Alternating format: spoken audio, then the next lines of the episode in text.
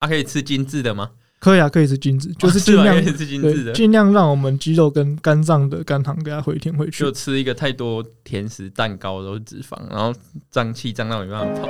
哎、欸，你讲到一个重点，肠胃炎，讲到一个重点就是脂肪。嗨，大家好，欢迎来到 Nuture Fit 营养教室，我们是 Nuture Fit 营养师团队，你人生减脂的最佳伙伴。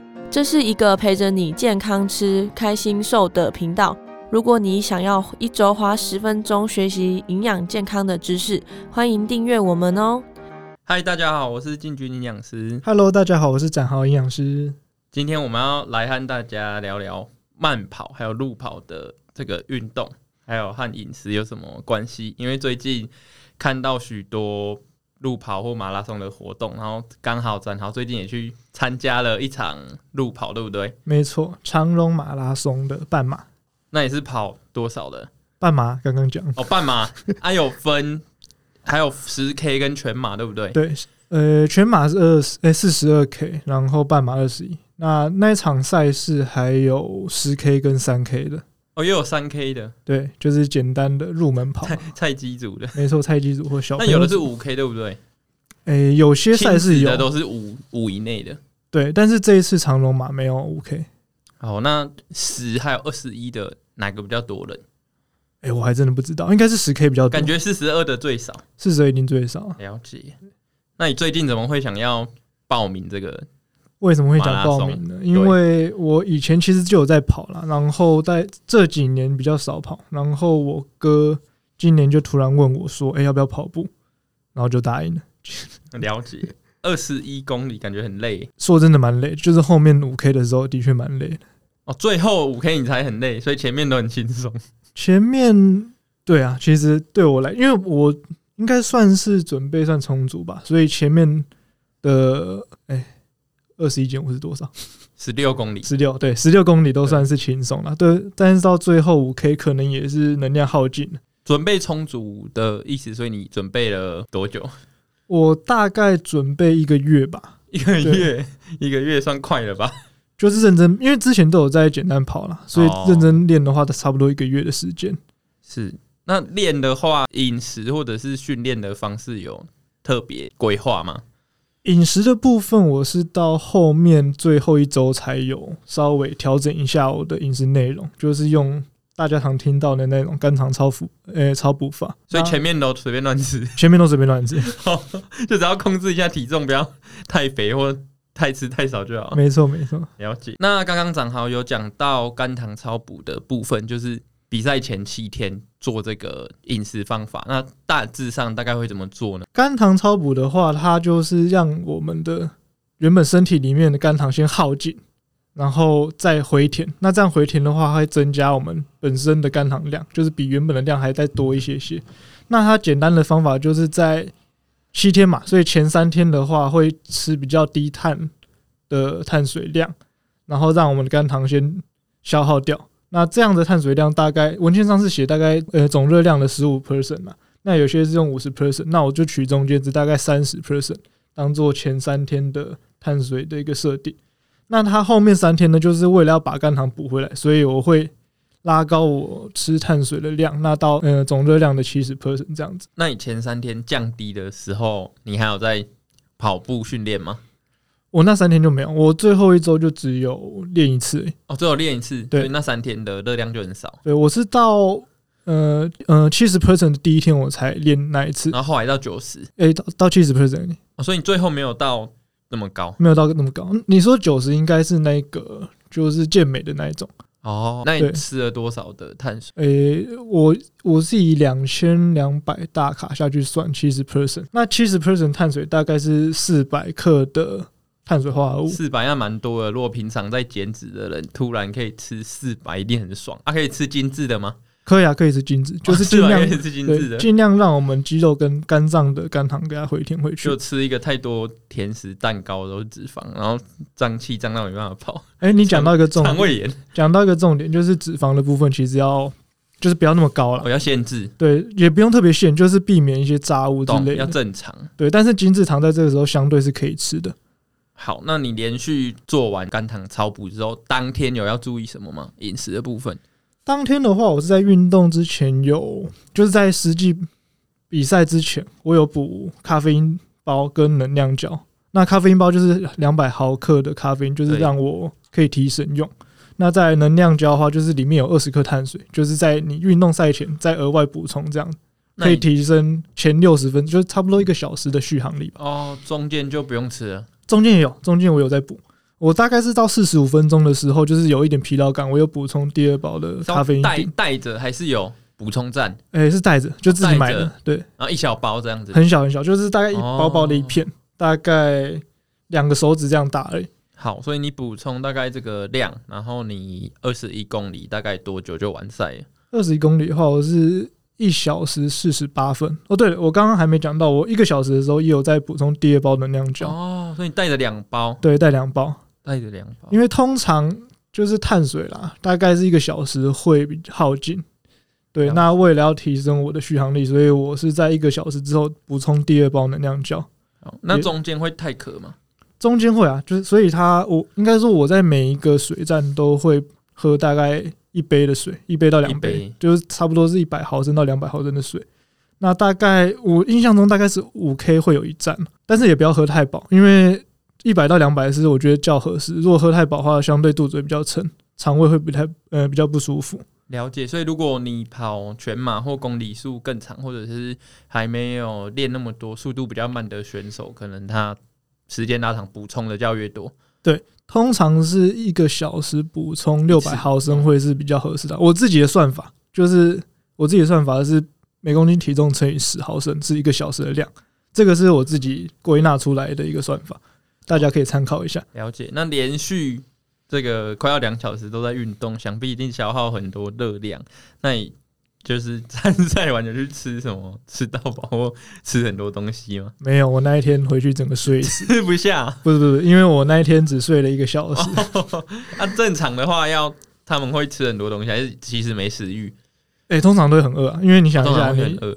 我光这样子可能就消耗了一千多大卡吧，一千出头。对。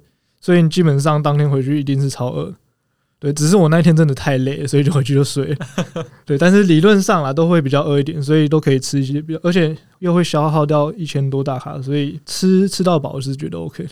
只是你的比例上当然也是要掌握了，也是不要吃到太脏，因为毕竟你已经运动完，除非你之后还有其他赛事。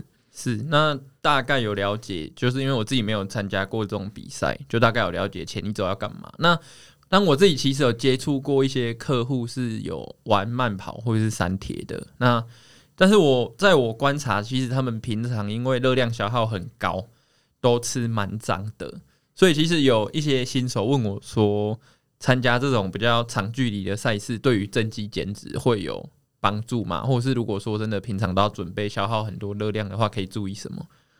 嗯，增肌减脂的话，减脂一定是有帮助的，因为你的热量赤字就增加了嘛。但是增肌的话未必，因为肌肉是需要大重量刺激才会增加的嘛，所以它可能到消耗到一个，哎、欸，应该说它刺激到一个量，慢跑它都是低强度的，对，然后长期的，所以它可能会有稍微的增肌的效果，但是它到一个量之后就停了，对，它就会停了。所以在增肌这部分还是会需要肌力训练为主的训练课程，才能把它们的肌力增上去，呃，肌肉量增上去。是那。虽然消耗量很大，但我遇过一般人最常见的问题是，他就是消耗完就是很饿而已，但他不知道到底他应该要吃多少，所以基本上都会会有超量的问题，所以最后他们也没变瘦诶、欸，还蛮常遇到这个问题的，因为很多一般的大众他慢跑，他可能就会觉得说，哦，这次跑二三十分钟，对，热量消耗一定很多，但是其呃其实我们二三十分钟之内的跑步消耗热量顶多到两百到五百大卡而已。看你的体重变化，大概两百到五百，那你吃个精致的甜点，可能就超过五百哦，或卤肉饭就直接爆掉。对，没错，所以很多人都会被这些隐藏的热量给就是填补回去，你消耗的热量是对，所以这部分是要你自己注意的，特别注意到。